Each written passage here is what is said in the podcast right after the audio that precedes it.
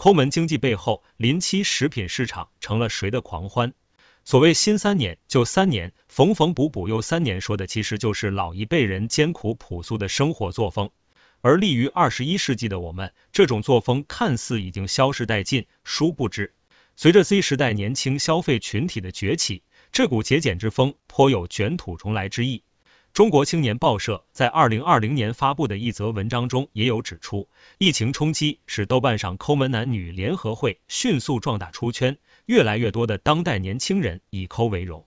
自己剪头发、步行上下班等种种，都已经是当代年轻人的现状，抠门经济也就此应运而生。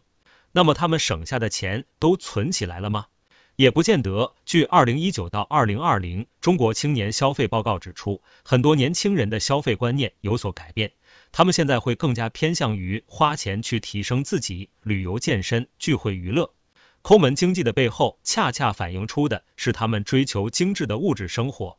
而当高额的消费成本与每月收入不成正比后，精致穷往往就是他们的生活现状。但他们不知道的是，他们这种抠门和精致穷的行为，已经成为临期食品市场中的东风。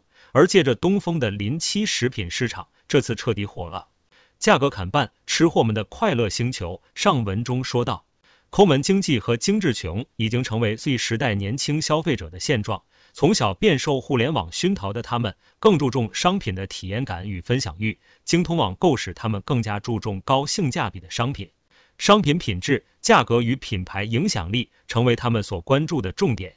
而临期食品又恰恰满足了他们一切需求，因为临期食品会给他们一种看似实现财务自由的错觉。也正是因为这种错觉，继而激发出一个庞大的市场。据艾媒咨询数据显示，二零二零年中国零食产业总产值规模超三万亿，市场规模巨大。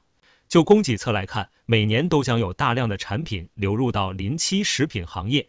以这个数据来计算，哪怕是库存沉淀、超额储存的挤压商品只有百分之五，临期食品销售的规模也会达到一千五百亿。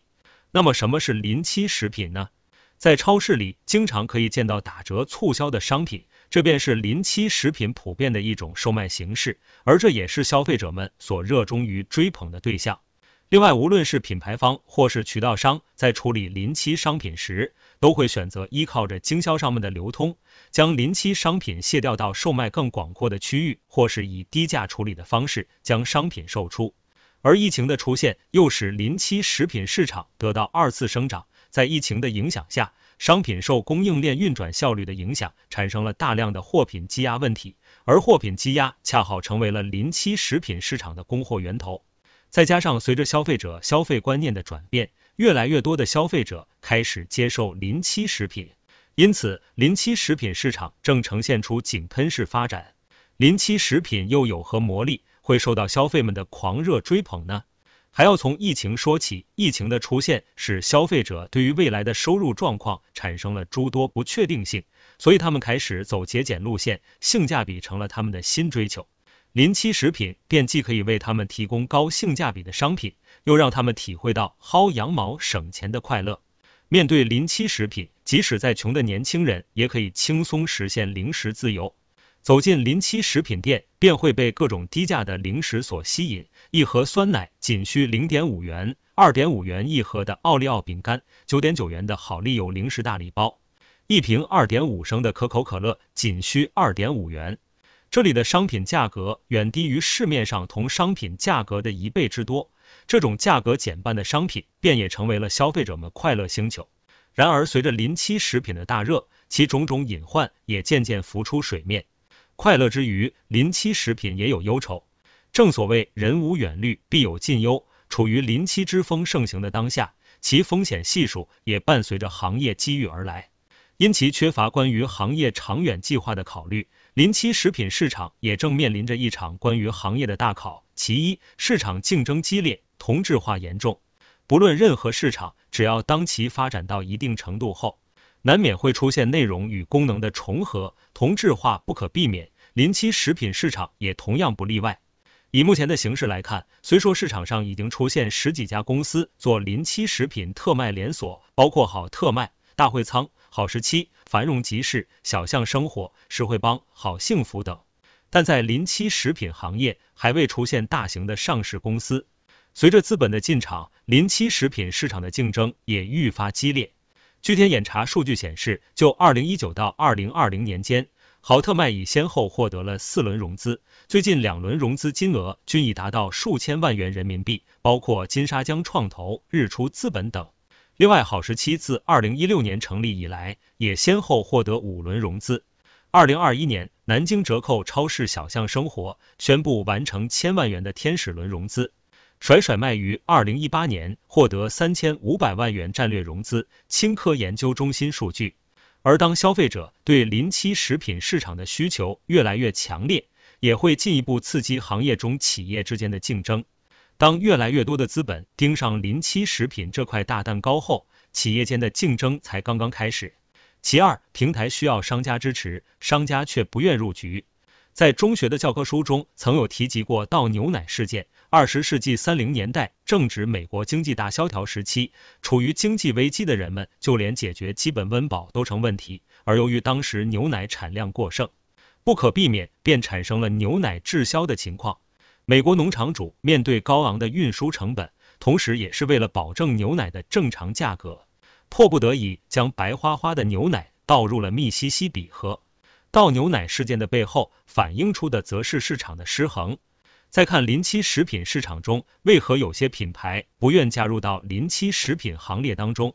就是因为商家会担心，一旦商品以低价流入市场后，虽说短时间内会得到消费者的追捧，但以长远的目光来看，当消费者习惯于消费折扣商品，正价商品就会变得无人问津，必然会拉低品牌原有的身价。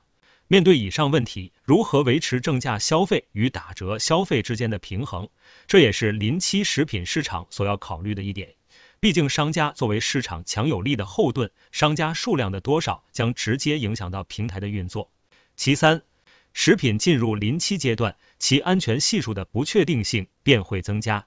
虽说临期食品会给消费者带来诸多快乐。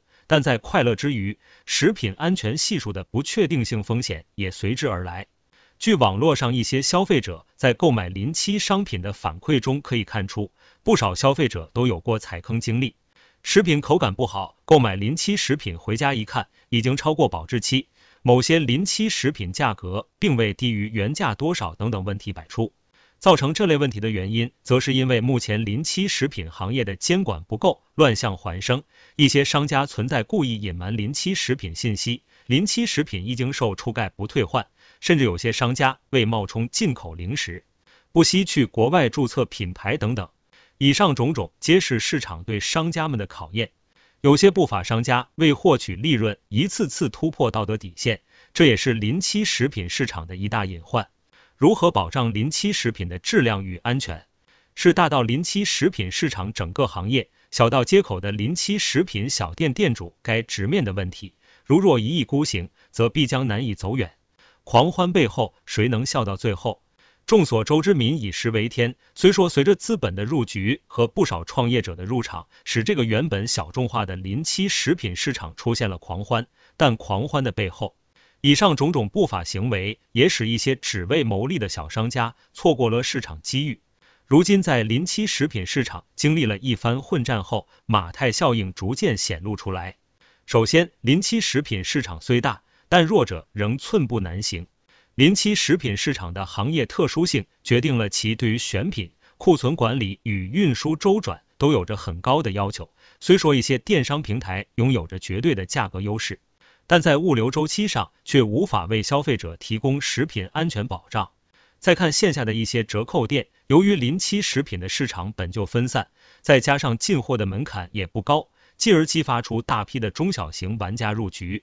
但临期食品的进货价不同于正价食品，其进货价格就相当于是一个不透明的权力场，往往同一件食品从不同的厂家或供应商手里拿货，价格相差巨大。而一个经营规模小的个体户，由于议价能力较弱，所以不得不面临着货源不稳定的问题。其次，品牌化构筑企业护城河，供应链决定品牌能否脱颖而出。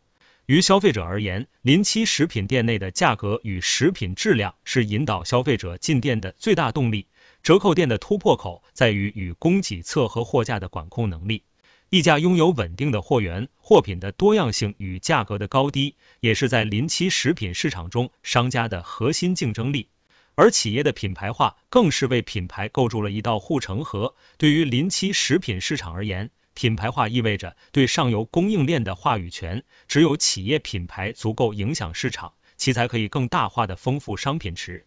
以如今临期食品市场头部玩家好特卖为例，相较于传统的临期食品商铺难以拿到低价、多样的货源问题而言，好特卖已经具备了一定的规模效益。如今，好特卖已经成为全国最大的库存商品经销商。根据好特卖最新项目合作书可知，目前好特卖已与宝洁、联合利华、雀巢、中粮等五百余家品牌签订了独家库存分销合作协议。好特卖以其独有的供应链优势，更容易与一线品牌达成合作，也更容易在一众品牌中脱颖而出。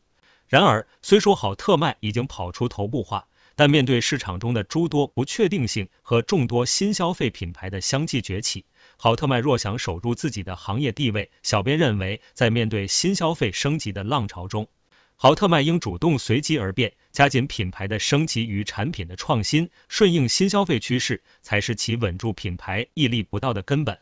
最后，无论任何市场，总避免不了瞬息万变的事实。眼看他高楼起眼，看他高楼，他的企业不在少数。